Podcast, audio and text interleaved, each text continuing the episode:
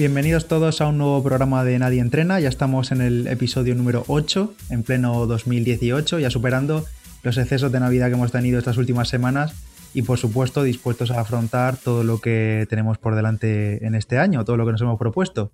Eh, que por supuesto os contaremos aquí en Nadie Entrena. Un día más está conmigo Paolo. Muy buenas, Paolo, ¿qué tal? Hola, ¿qué tal Pedro? Feliz año a todos otra vez, después del programa de Isma, que espero que os haya gustado. Y pues sí, peleándonos todavía con el Suchan que me ataca por las noches. ¿Todavía quedan existencias ahí en casa? Joder, que quedan. Sí, sí, sí. algunas las he tenido que llevar al, a lo más profundo de los cajones de los armarios porque me, devoraban a mí. En vez de yo devorarlas a ellas, me devoraban a mí y ellas a mí. Muy bien. Pues hoy toca hablar de, compresión, de, todas esas prendas de compresión que en los últimos años han ido llegando al mercado y ya se ha convertido en, en unas prendas, en unos accesorios muy populares que prácticamente vemos en cualquier carrera popular, en cualquier marcha ciclista, vemos a alguien con prendas de compresión. Entonces, Paolo, tú que creo que eres un fiel usuario, ya que nos recomendaste medias de compresión en la guía de regalos, haznos una breve introducción sobre qué consisten estas prendas de compresión y cómo ha sido tu experiencia con ellas en estos años. Pues mira, la verdad es que no recuerdo exactamente mm, cómo ni cuándo las descubrí. Fue hace bastantes años, a lo mejor ocho años así, y, y, mi primera experiencia no fue con una prenda de compresión de las que se utilizan para competir, yo la primera prenda de compresión fue una de tipo relax, es decir, las de post competición, que son las que realmente yo eh, recomiendo más. Y luego eh, me extenderé en eso. Pero bueno, el caso es que mi primera prenda de compresión fue, fue para fue para eso, para después de los entrenamientos yo trabajaba de pie y, se me cargaban mucho las piernas porque a veces o, o, antes tenía que ir a trabajar o después de entrenar tenía que trabajar pues estando, estando de pie y la verdad que fue pasar como de la noche al día el día que me puse las prendas de, compresión de estas tipos relax, que hay, hay varios tipos. Y bueno, pues simplemente lo que hacen es te descansan las piernas en el caso de este tipo de prendas de, de, relax y en el caso de la competición pues lo que hacen es sujetar el músculo y se supone, ya hablaremos de ello, que, que eres más, más eficiente muscularmente. Pero para mí fue todo, todo un hallazgo y desde entonces pues he ido ampliando eh, mi armario, por decirlo de alguna manera, de tipos de prendas de compresión. Pero vamos, en la cúspide están las de post-entrenamiento. Muy bien. ¿Y tú? Pues yo en mi caso me ocurre un poco igual. No recuerdo en qué momento empecé a usar compresión, aunque no soy un usuario eh, habitual de las prendas de compresión. Por ejemplo, sí utilizo mucha malla de compresión, pero recuerdo que lo primero que utilicé, bueno, puede que lo primero que utilizase fueran unas mallas aunque no las compré eh, por, por, el tema de la compresión, simplemente por la comodidad, de que yo siempre he acostumbrado a correr más con malla que con pantalón, porque me gusta ir como más prieto y demás, nada de tener ropa suelta. Pero otra de las prendas. Espera que haga un inciso. Eso de ropa suelta, a ver si te lo aplicas en la bici, que vas un poco globerillo ahí con las mangas aleteando. Bueno, bueno, pero eso es por cosa de armario también. Eso es lo que compré, los mayos que compré. Dije, bueno, ya cuando esté un poquillo más en forma, ya, ya habrá tiempo de apretarse. Oye, que yo creo que es un momento también para, para mencionar la anécdota que te ocurrió, que fuiste a una tienda de deporte ah, y, y preguntaste a ver qué qué talla era la tuya y te dijeron una L o XL, ¿no? Cuando es, en realidad es una S. Iba buscando un, culot largo ahora para el invierno y tú, yo siempre he usado M, creo. M, sí, probablemente siempre M.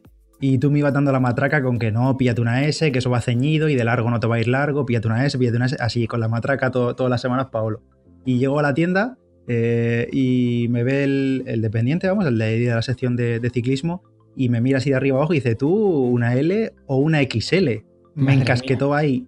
Yo le dije, no, bueno, pues si acaso voy a coger una M o una S para probarme en el probador. Y me encasquetó los cuatro culos y al final acabé con la S, con la que tú me recomendaste, y perfecto, vamos. Pero sí, sí, me sorprendió que me, que me recomendas una, M, una L. Y claro, me la probé en el probador y me hacía una cantidad de pliegues en la zona de la, de la entrepierna tremenda. Pues esto también sirve bien a colación con el tipo de prendas de compresión por definición son ceñidas, pero en, el otro tipo de prendas, eh, como des con un dependiente que no sepa, te la lía, te la lía. Pues sí, la verdad. Bueno, antes de seguir con la compresión, Eh, a mí me gustaría, porque aquí la gente, el público de Nadie Entrena está en vilo por saber cómo te fue la San Silvestre, porque ya estamos a. Bueno, estamos publicando esto, no recuerdo cuándo, pero estamos grabando 4 de enero y han pasado 4 días desde la San Silvestre y nos tienes aquí eh, a esperas de saber qué ha pasado. A ver, ¿qué ha pasado, Paolo? Pues a ver, voy a. No voy a extenderme mucho porque es para relatar todo, todo bien. Pero bueno, básicamente, pues me tocó salir del último cajón porque yo era la primera carrera que hacía en mi vida, no tenía marca acreditada, entonces tenía que salir de los últimos, ultimísimos. Momentos antes de la prueba, pues se puso, se puso a llover y nada más empezar chispeaba un poco. Y había una cantidad de gente que es que yo sabía que iba a haber gente, pero es que era exagerado. O sea, una cantidad de gente impresionante. Y la verdad que muy, muy buen ambiente. Y bueno, pues nada, empezó, la carrera y, la verdad que consistió en los 10 kilómetros estar constantemente esquivando gente, esquivando obstáculos urbanos de todo tipo, bien sean vallas, bordillos, eh, volardos, setos, incluso hubo una vez que una de las mejores formas de adelantar gente era meterme por, por las aceras y un momento que íbamos varios ahí por una acera y estaba cortado el recorrido y tuvimos que medio pararnos, meternos por debajo de una cinta que estaba separando el recorrido. Bueno, bueno, una gincana absoluta. Pero la, salvo eso que, bueno, y claro, por supuesto cambios de ritmos constantes porque te topabas con alguien, tenías que girar hacia un lado, hacia otro, iba haciendo ese constantemente, de un lado a otro, de encontrando la mejor trazada. Y a pesar de todo eso fue la verdad una experiencia pues muy gratificante y me, gustó, me gustó mucho. Y el objetivo, pues sí, el primer objetivo que yo tenía planteado, que era bajar de 51 minutos, lo cumplí. Hice 48, 46, creo que me han dado. Y bueno, pues seguramente hubiese hecho mejor tiempo si hubiese podido correr normalmente en condiciones sin tapones, pero bueno, eso me lo reservo para, otra carrera y, ahí queda en el recuerdo como una, una bonita San Silvestre, la verdad. No sé si repetiré porque con tanta gente es algo que yo quería correr, pero bueno, por lo menos he vivido el ambiente desde lo más profundo que es esa parte, porque más adelante seguramente en, otros cajones pues la gente va realmente a correr, pero donde yo estaba pues viví más el ambiente festivo que tiene la San Silvestre Vallecana. Claro, más una carrera popular de fin de año, de, de acabar el año haciendo deporte, disfrazado, como sea, claro, y al final la gente que quiere correr tiene que adelantar por alguna, de alguna manera. Claro. Bueno, una pequeña anécdota. En la, en la, en la subida, que hay una, una, subida en la. no sé en qué calle es exactamente. Bueno, durante todo el recorrido, yo creo que no hubo absolutamente nadie que fuese más rápido que yo a la misma velocidad. Yo siempre adelantaba, siempre adelantaba. Hubo algún momento que alguien se iba a la misma velocidad que él, pero luego se terminaba quedando pero me quedé con la única persona que realmente me puso en aprietos en ese sentido fue un señor que iba vestido de romano subiendo la, cuesta esa y el tío iba, ojo, con sandalias, no iba con zapatillas de correr, iba con sandalias y el tío cómo corría. O sea, eh, me, dejó loco. Y claro, yo decía, no podía, no puede ser que un señor vestido de, de romano, disfrazado de romano y con sandalias vaya más rápido. Y me pegué ahí a su lado y muy bien, pues yo al final no corrí nada a fin de año. Bueno, unos días antes tuvimos un 6K aquí en Orihuela, un cross nocturno muy famosillo que hay, que vamos, fuimos con el gorro de Papá Noel ya a pasarlo bien, sin ningún tipo de, ritmo ni nada de eso, ritmo muy tranquilo. Pero el día de Nochevieja sí me dio eh, mi amigo Sergio, que lo comenté el otro día, eh, lo mencioné en la anécdota de la maratón, me hizo el regalo de Reyes adelantado y además a traición a la una de la madrugada de Nochevieja. Me dice, me manda un WhatsApp y me dice, oye, mira el email meto al correo electrónico desde el móvil y tengo confirmada tu inscripción para la ultramaratón de Sierra Nevada, Ultra Trail. Y digo, me cago en. Ostras, cuéntanos, cuéntanos qué es eso, cuéntanos qué es eso, porque suena liada digo, La madre que lo parió, ya, yo lo primero que pensé fue, madre mía, que, que me ha escrito a la ultra, o sea, la de 100 kilómetros, pero bueno, luego le dije que, que, me cagaba en todo por WhatsApp, pero luego, pues oye, con el paso de las horas y al día siguiente ya meditado, dije, bueno, pues vamos a correrla juntos y a pasarlo bien ya debutar en, trail de montaña, porque yo no he hecho ninguna carrera de tanta distancia, eh, pues fenomenal. Así que la Ultra Sierra Nevada en la modalidad maratón, que es la que estoy inscrito con Sergio, es el 14 de julio y es allí en Sierra Nevada, claro. Y son 40 kilómetros con 2.730 metros del nivel positivo. Así que muy rico.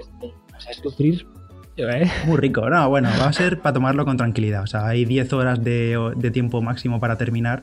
Y bueno, en julio ya tendré todo el fondo de la maratón y tendré tal, y así que habrá que dedicar esos meses pues a hacer desnivel y resistencia, básicamente. Bien, bien, bien. Así que... pues vaya reto. Sí, sí, vamos, me la lió, me, me dio la noche vieja, luego ya se me olvidó, ya con las copas se me olvidó, pero al día siguiente... bueno, Pedro, y hay otra liada ahí en ciernes que se ha consumado hoy mismo, que nos hemos apuntado los dos al duatlón de Orihuela que recomendaste hace unas semanas. Pues sí, oye, al final nos hemos calentado, como se suele decir, y, nos hemos apuntado a la distancia sprint, la que os comentamos que habían hecho nueva este año, con 5 kilómetros corriendo, 33 en bici y 2,5 también a pie para finalizar. Y ahí nos hemos apuntado a ver qué tal. Yo corro casi en casa y, y Paolo hará la migración para, para acá para el 4 de marzo. Y debutó en un dualón. O sea, ya no solo he debutado en una carrera a pie, sino ahora también en dualón. Madre mía. Yo estoy que me lanzo. Al final, el Ironman ese de 2020 y no sé cuánto se va a adelantar, ya verás.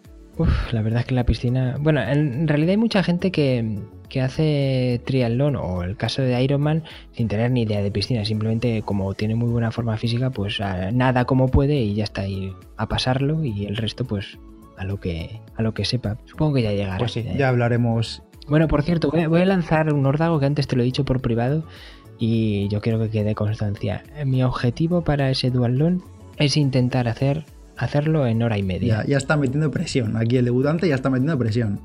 Pero si la, pero si la presión me la estoy metiendo ah, vale, vale, no, pero no me digas que haga hora y media yo, porque ya veremos. De aquí a marzo ya veremos. Ah, vale, vale. Bueno. pero si no la haces, quedará segundo. Yo, tú puedes hacer lo que quieras, pero quedarás segundo. Bueno, no es un, el duelo este, ya sabes tú que no es un objetivo mío prioritario en la temporada, así que por mí puedes hacer podio si te, da la... Qué difícil explicarte, Pedro, qué difícil explicarte. Yo no sé qué hacer ya para... Bueno, en fin, que nos desviamos del tema. Volvemos a la compresión, que si no me acabas liando con otra cosa. La compresión, ya has explicado un poco de qué va el tema, en qué consiste por encima, pero también hay que decir que la compresión no es... Las, prendas de compresión no nacen para el deportista, no nacen, su origen no están en el deporte. Es más, la, compresión nace como un tratamiento médico y se usaba en pacientes, bueno, se sigue usando en pacientes con problemas de drenado, para tratar problemas vasculares, aplicando medias de compresión gradual, dependiendo de la zona, y que por tanto ayudan a la circulación de la sangre y también ayudan a prevenir coágulos después de operaciones y cirugías y demás. Entonces, eh, eso se ha tomado, se dijo, bueno, pues si ayuda a mejorar la circulación eh, a nivel médico, ¿por qué no va a dar beneficios a nivel de rendimiento físico? Entonces, en estos años hemos visto llegar al mercado tropecientos eh, tipos de ropa, de piezas textiles con compresión. Entonces, Pablo, eh, ¿nos, haces un breve resumen de qué podemos encontrar ahora mismo en, las tiendas o en, tiendas online o en tiendas físicas también, claro?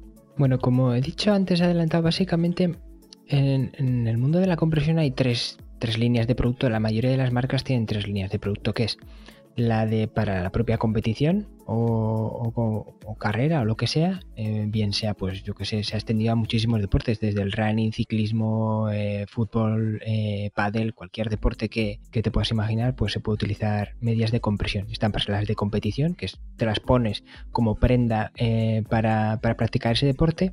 Luego hay otra que es de recuperación, que se recomienda usarla de durante un par de horas, par de horas, tres máximo después de, haber hecho el ejercicio. Y luego una tercera línea que llaman relax o, línea de descanso o estilo de, bueno, no estilo de vida, pero vamos, que son para el día a día, para llevar durante todo el día. y esto pues se reduce más pues, a, calcetinos o, medias de, media pierna. No vas a estar por dentro vestido con toda la media, yo qué sé, pues con una camiseta todo el día. Y una cosa que quería comentar que en realidad los productos de compresión, eh, yo recuerdo la primera vez que, me los empecé a poner, mi mujer me decía, pero si esto es como las medias de las viejas. y, efectivamente, o sea, las medias apretadas de las viejas viene a ser un poco esto. Obviamente no tiene el mismo grado de, calidad el tejido, ni, ni, existe esa compresión gradual de la que hablamos, estos productos técnicos que hay ahora, pero al final, en el fondo, eh, la idea es exactamente la misma. Y, las mujeres lo usaban por eso, porque tenían las piernas cargadas, trabajaban de pie o lo que fuese, y unas medias apretadas pues ayudaban a la circulación y al retorno venoso. Y bueno, decir que aparte de estas tres líneas de, producto, hay infinidad de, tipos de, de ropa. O sea, para piernas hay desde media pierna, pierna entera, pierna incluyendo los, los pies sin ellos, calcetines cortos, calcetines largos. También hay, Hay mallas, hay mallas que es como, si fuesen culottes, eh, que también pues comprimen todo lo que vienen siendo los cuádriceps y los glúteos que se trabajan mucho y, la parte baja del abdomen. También en la parte alta camisetas, yo estas las veo con quizá menos sentido, a no ser alguien que tenga mucha masa muscular en el, en el tronco que pueda comprimirle y que no esté. Porque una de las cosas también que hacen las medias de, de compresión o los productos de compresión, las prendas, este tipo de prendas, es que si por ejemplo tienes mucha masa muscular, por ejemplo en mi caso en los gemelos, pues viene bien algún tipo de prenda para que se retenga ahí el músculo y no esté con el movimiento a la hora de correr eh, de un lado para otro. Entonces, por ejemplo, en el caso de, una camiseta, pues no le veo mucho sentido, salvo que tengas mucho pectoral, pero por ejemplo en el caso de ciclistas o corredores es, es raro que hayas desarrollado mucho el tronco superior. Un uso interesante para, esas camisetas de compresión es que se suele asociar también o se suele decir que al ir comprimido en la parte superior del tronco se mantiene mejor la técnica porque te sientes como comprimido completamente y es más difícil perder la postura, sobre todo por ejemplo corriendo. Entonces también se dice que eh, muchos corredores o algunos corredores utilizan ese tipo de prendas superiores para no perder eficiencia eh, durante largos periodos de, entrenamiento, durante carreras muy largas, donde al final acabas perdiendo la postura y acabas moviendo, acabas braceando muy mal y demás. Ya, comprendo. También han derivado muchos otros productos ya menores, como por ejemplo muñequeras o productos de prendas de compresión para la cabeza, cintas del pelo. Yo, por ejemplo, en el caso de piernas, eh, no recomiendo eh, las medias largas. En el caso, por ejemplo, de ciclismo y corriendo, que las he probado, tampoco. Porque, por ejemplo, a mí se me, se me termina cayendo. las medias largas son las que suben hasta prácticamente casi, casi la ingle, que van desde. Tienen calcetín, pantorrilla y todo el cuádriceps está casi la ingle. Entonces, a mí eso no me gusta mucho. Yo prefiero las que son eh, media pierna, me parecen las, las mejores y, que incluyan sobre todo calcetín, porque la verdad es que son prendas de mucha calidad y, hacen de calcetín técnico que te, que te las apaña. Yo creo que esas son las que yo personalmente recomendaría y sobre todo, como he dicho antes, en mi primera experiencia, prendas de compresión para después del entrenamiento. Yo empezaría por esas. Y si realmente te gusta cómo es una prenda de, compresión y, vas a notar que realmente las piernas se te descargan, ya me pasaría a probarlas de, para competir o para, entrenar o, correr o, el deporte que hagas. Y no sé si tú tienes alguna recomendación en concreto. Yo es que creo que la compresión no es para todo el mundo, eso directamente. No por existir prendas de compresión significa que todos los deportistas eh, puedan o les guste cómo le queda eh, durante, durante el ejercicio o tras la recuperación. Yo, por ejemplo, lo que más he usado, como decía antes, son las mallas y perfecto. Las mallas cortas, mallas largas nunca he utilizado. Pero por ejemplo, también he utilizado pantorrilleras tanto con como sin calcetín y no me acostumbro a correr con ellas. Yo no soy de tener mucho gemelo, no me bota demasiado el músculo, pero no me acostumbro a correr con la sensación de tener esa parte, la parte inferior de la pierna, comprimida. No me, no me acostumbro a la sensación. Entonces, tengo un par de modelos, tengo modelos de Hoco, tengo modelos de Sportlast, pero no acabo de acostumbrarme, así que al final no las uso, porque al final eh, es algo muy, muy personal. La sensación al correr o al montar en, bici, que supongo que será diferente, eh, con ellas. Bueno, entonces es un poco la línea que, yo digo, que empezar donde yo sí creo que a todo el mundo le puede hacer un beneficio es en después del ejercicio. Ese tipo de prenda sí, luego ya dar el salto a las otras. Sí, porque además el nivel de compresión es mayor, claro. También depende un poco del tipo de vida que lleves. Eh, una prenda de compresión ayuda al retorno venoso y, no puedo cuantificar que haya una mejora eh, de rendimiento al día siguiente, porque no lo he podido medir, pero tú realmente, o sea, yo he notado claramente como las piernas están más descansadas y luego no puedo medirlo y decir, oye, pues mira, esto ha significado que al día siguiente he movido tantos vatios más o he recuperado un tanto por ciento. Hay estudios que luego daremos datos que dicen que sí, pero la sensación, o sea, es real y evidente en el caso de las que son de después del ejercicio. Como dice Pedro, es verdad que para las del ejercicio es algo ya un poco más personal. Claro. Y oye, ¿y alguna, alguna, has recomendado piezas concretas, pero alguna marca tú que, recomiendes más o que tengas más experiencia con ella porque has comprado y estás contento con ella, vamos? Sí, la verdad que yo soy bastante fiel a la marca Sportlast, eh, fue con la que empecé y luego también he probado Compressport, que es la otra gran marca y me gusta menos. De verdad que Sportlast he comprado tengo calcetín en media de, recuperación, pantorrilleras y la verdad que genial, genial, genial, la verdad. Una marca que me gusta mucho. solo he probado esas dos, las dos más, importantes y, me quedo con Sportlast. No sé si tú puedes recomendar alguna pues otra. Pues yo lo que decía, eh, Sportlast tengo la malla calcetín, que es muy buena prenda, la verdad, mucha calidad, la compresión es muy gradual y demás, pero yo no me acabo de acostumbrar. Entonces, la pieza es buena, pero yo no, no, le, no le, doy el, uso que debería. Pero en cambio sí que tengo la malla corta de Sportlast y perfectamente. La verdad que es en, ese sentido muy contento. Y luego también tengo, si no recuerdo mal, eh, un par de mallas de Joco, que es otra marca española, porque Sportlast es española. Y Joco es otra marca española y también que tiene mucho tirón en, trail, porque tienen piezas para, para, todo el cuerpo, tienen camisetas superiores compresivas, eh, malla larga, malla corta, calcetín y Joco, tanto en calidad-precio, eh, también va muy bien. También, ojo, advertir a la gente que hay muchas prendas, muchas marcas que dicen ser compresivas y, realmente no lo son, son simplemente eh, prendas ceñidas que aprietan y ya está. El tejido tiene que ser de una determinada forma, tiene que comprimir el músculo en una determinada dirección. Bueno, pues eso, en determinadas partes del corte, de la confección del producto, pues tiene que estar bien hecho. Entonces, Recuerdo que hace tiempo, hace muchos años, salió un tipo de camiseta compresiva de Nike que era una castaña, eran simplemente camisetas ceñidas de, nylon y, ya está. Sí, es que a veces pensamos que pensamos que el diseño ese tan molón que tienen las camisetas o las mallas o los calcetines con líneas para un lado y líneas para otro, pensamos que es diseño y en realidad al final eso es la compresión gradual de la que hablamos. Cada zona de la, de la prenda dirige el, músculo y la circulación de la sangre hacia un lado. Sí, y luego también, pues eso, encontrar, eh, por ejemplo, el caso de las medias estas que yo tengo, de medias piernas, para después del ejercicio, pues las, las, primeras que tengo me siguen durando a día de hoy, ocho años después, y están como el primer día. También es importante son productos que duran mucho porque es un tejido muy bueno y la compresión sigue siendo perfecta. O sea, no, no se ha dado de sí con los años. No, no, no, sigue como el primer día, la verdad. O sea, una de las mejores compras que Pues sí, además, eh, justo a colación de esto podríamos mencionar aquí las recomendaciones para lavar ese tipo de prendas, porque al final ese tipo de tejidos no tiene el mismo cuidado que cualquier otra ropa técnica o la ropa de algodón normal que utilizamos en el día a día.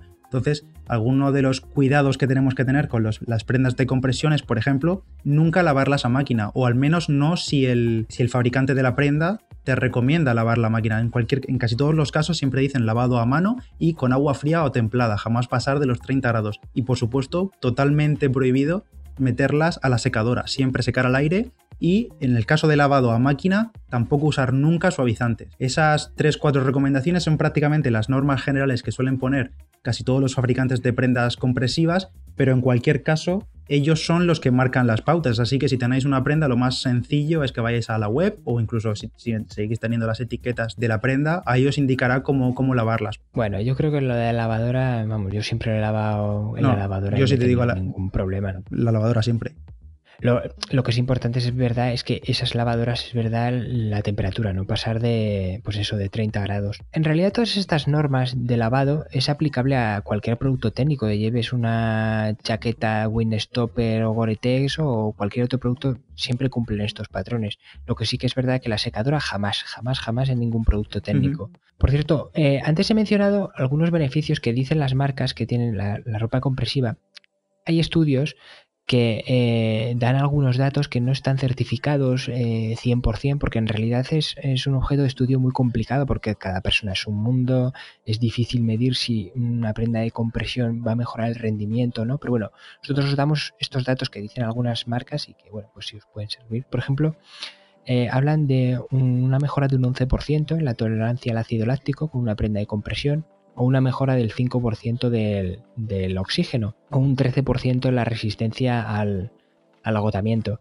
Bueno, son números menores y pues difícilmente cuantificables eh, en un estudio mucho más pormenorizado. Pero bueno. Sí, al final la mayoría de marcas dan cifras de las posibles mejoras de rendimiento y demás, pero a lo largo de los años se han hecho muchísimos estudios y como tú dices es imposible llegar a, una conclusión totalmente clara de que llevar prendas de compresión eh, mejora el rendimiento en X por ciento porque al final es, hay que medir muchas variables y, no tiene por qué todo, a todo el mundo afectar de la misma manera. Lo que casi todos los estudios llegan a la misma conclusión es que al final la prenda de compresión te mantiene el músculo prieto y ayuda a que durante largas sesiones haya menos, menos vibraciones, haya menos cansancio del músculo y por tanto la recuperación posterior, el cansancio posterior al entrenamiento sea menor y la recuperación también sea más rápida, claro. También decir que eh, hay prendas de, compresión que no solo son para, deportistas. Mucha gente que hace viajes muy largos en el avión y está siempre sentado. De hecho, creo que el, mal del turista es este, no hay un retorno venoso porque no hay una, no puedes estar de pie mucho tiempo, entonces las piernas sufren y con unas medias de este tipo ayudas a que la circulación vaya, vaya mucho mejor en, en las piernas. Entonces vale para, muchísima gente, como ha dicho Pedro antes, empezar las prendas de compresión para por asuntos médicos. Entonces también valen para lesiones, sobre todo de rodilla y de tobillos. Una cuarta línea, aparte de estas tres que hemos mencionado antes, que es la médica para recuperación de lesiones o para prevenir si has tenido una lesión previa y tienes que cuidarte de determinada zona que no vuelvas a recaer. claro. Otro, otro, uso totalmente diferente para las prendas de compresión es la retención del calor corporal. Yo es uno de los usos que más le doy al tema de las camisetas, a, las partes superiores de compresión, y es que eh, pese al frío puedo salir con una camiseta de manga corta y de compresión y la sensación al menos térmica para mí es menor y ayuda a que cada vez que cuando sudas y cuando eh, te calientas, ayuda a la retención de este calor y por tanto para mí también es otro de los factores a utilizar en el caso de, sobre todo de, la, de, las partes superiores. En las partes inferiores menos, la verdad. También decir que la mayoría de estos productos, al ser de buena calidad, tienen tejido antibacteriano. Porque una camiseta que no tenga un tejido antibacteriano es que es la cosa más asquerosa de este mundo. O sea, es que te la pones tres minutos y huele a mierda. De verdad, es, es horrible. Además que se ensucian enseguida. Es tengo muy mala experiencia con eso. Por cierto, hablando de, productos de, recuperación y de, y de entrenamiento el otro día eh, me encontré con el máximo de los productos de, recuperación post-entrenamiento. Que bueno, también por ejemplo está en los, los complex para descargar un poco el músculo después de haber hecho ejercicio. Bueno, puede servir. Pero bueno, esto que he encontrado eh, se llama Normatec y, al parecer es la máximo, lo máximo, lo máximo en, recuperación para, para, deportistas. Y lo que hace es que dirige los fluidos, el lactato y otros residuos metabólicos hacia, hacia afuera de las extremidades o a la cadera y con una tecnología de pulso secuencial. Es, es una historia rarísima. O sea, son como unas, una especie de pantalones que te pones que se inflan y lo que hacen pues eso es mm, determinados puntos los comprimen y, hacen como una especie de masajes. La recuperación es la leche. Pero ojo, ojo, que este cacharro cuesta eh, unos 4.000 euros. ¿eh? Esto ya para gente muy, muy pro. Merece la pena que traigamos a alguien especializado en esto y que nos cuente a ver si realmente funciona y si merece la pena, porque me parece pues curiosísimo. y al final yo creo que también serán productos que no acaba siendo un producto final para un comprador, a no ser que tenga obviamente mucha pasta, sino también, también se puede aplicar a, clínicas de fisioterapia y centros de recuperación. Sí, bueno, simplemente lo decía como curiosidad, que pues en lo máximo, pues esto, te puedes gastar 4.000 euros para, para el tema de, recuperación. Luego también creo que está terapias de ultrafrío que te meten en una cabina a menos 40 grados durante no sé cuántos minutos y, te recupera. O, bueno, que en realidad son los baños de frío de toda la vida. Los baños con hielo, eh, tú llegas después de hacer una competición y la gente, muchos ciclistas se meten en cubos con hielo. Bueno, a ver, entonces, conclusión, porque los oyentes estarán pensando, bueno, tengo 50 euros aquí para comprarme unas mallas de compresión, un calcetín de compresión. Entonces, se estarán preguntando, ¿me lo compro o me lo ahorro y me compro prendas normales que costarán un pelín menos y obviamente eh, no van a hacerme mejorar muchísimo? Entonces, ¿qué hacemos, Paolo? Yo recomendaría a todo el mundo es que incluso si no es deportista, a unas medias de compresión, media pierna, que creo que por 40 euros tienes unas muy buenas, como las que tengo yo, para después del ejercicio. Y vas a notar las piernas descansadas y mejor, de verdad. Eh, mi recomendación es que empiecen por ahí. No es un dinero que van a malgastar para nada. Pues sí, yo estoy un poco con Paolo. Al final, la, la media de compresión no, no penséis que es milagrosa ni que te van a hacer bajar X segundos en tu mejor marca en 10.000, porque no, la verdad que no. La, mejora de rendimiento puede ser mínima, pero sí que es cierto que a nivel de recuperación puede ser muy favorecedora. Lo que hemos dicho al comienzo, menor vibración, por tanto menor fatiga, por tanto menos tiempo de recuperación. mejora postural en algún caso, en el caso de las partes superiores, y poco más, la verdad. Pues sí, bueno, otra que, a lo mejor recomendaría serían calcetines de compresión que al final actúan como un calcetín técnico normal de ciclismo que puedes tener, pero de un tejido y una calidad mejor que un calcetín de algodón normal. Esto se aplica también un poco también a, corredores, al, al, mundo del running, porque normalmente los calcetines compresivos para correr suelen tener zonas reforzadas, como puede ser el empeine, el, tendón de el talón de Aquiles y demás. Entonces eh, suelen ser también un pelín más acolchados, aparte de dar esa sujeción en, esas zonas. Por cierto, hace unos días un oyente del podcast nos preguntó qué podía hacer para fortalecer tobillos. Eh, esto es algo muy útil y beneficioso para corredores, tanto para prevenir lesiones como para fortalecer la zona y además mejorar la eficiencia de carrera y tener un pie un poco más reactivo. Entre los ejercicios para fortalecer los tobillos tenemos cosas tan simples como andar de puntillas, de talón, hacer carrera en parado dando saltos o a una pierna, eh, elevando rodillas. También podemos hacer distintos ejercicios de skipping, que son los típicos que se hacen cuando se entrena técnica de carrera. A mí me gusta bastante meter sesiones de saltar a la comba, ya que no solo realizamos un ejercicio aeróbico, sino también es un gran trabajo de estabilidad para los tobillos. Además, una vez que a la comba se le pilla el truquillo de saltar, es una gozada. En la descripción de este programa os vamos a dejar dos o tres vídeos con ejercicios de este tipo y también otro vídeo utilizando bandas elásticas. Ya sabéis, ese accesorio súper barato, menos de 10, 15 euros, que podemos llevarnos a cualquier parte que son bandas elásticas de distintas resistencias y que son muy útiles para fortalecer el tobillo, ya que nos permiten hacer extensiones eh, del pie teniendo resistencia, claro. Por supuesto, podéis dejarnos en las redes sociales cualquier duda o cualquier sugerencia que queréis que, toquemos en el podcast. Bueno, y con esto llegamos al final de este octavo programa de Nadie Entrena. Recordad que podéis seguirnos en todas las redes sociales, en Twitter, Facebook, Instagram, en el club de Strava, por supuesto, os podéis unir, que ya somos más de 300, os dejamos todos los enlaces en la descripción. Y eh, para la próxima semana tenemos preparado un programa bastante especial, ¿verdad, Paolo? Sí, sí, sí, tenemos a una invitada que nos va a contar algo, un tema, nos va a hablar de un tema que, bueno, muy interesante, que mucha gente desconoce mucho y que nos va a abrir los ojos a más de uno, así que estad atentos la semana que viene. Pues sí, la próxima semana nos vemos por aquí, como siempre, podéis encontrarnos en todas las plataformas de podcast y si nos dejáis una valoración, pues siempre se agradece. Nada más, que tengáis buena cuesta de enero y buen año 2018. Un saludo a todos, chao. Un beso, adiós.